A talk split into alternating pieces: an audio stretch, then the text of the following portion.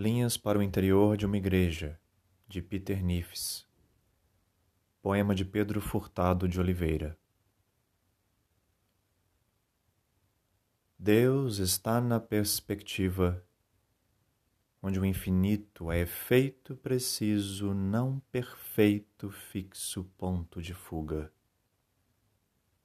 O traçado não trai a luz que atravessa no átrio o caminho esquivo da curva.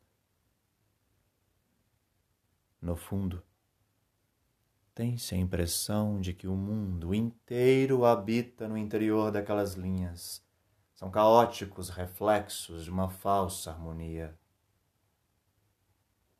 Na contemplação da dor, ou na dor da contemplação, entre sedas e trapos, persiste ritmo casual da vida a tecer nos vazios a trama por onde o nosso olhar transita. Entre o círculo e a cruz, entre o riso e a reza, todo o universo nasce da edificação da nave que a mão exata cria.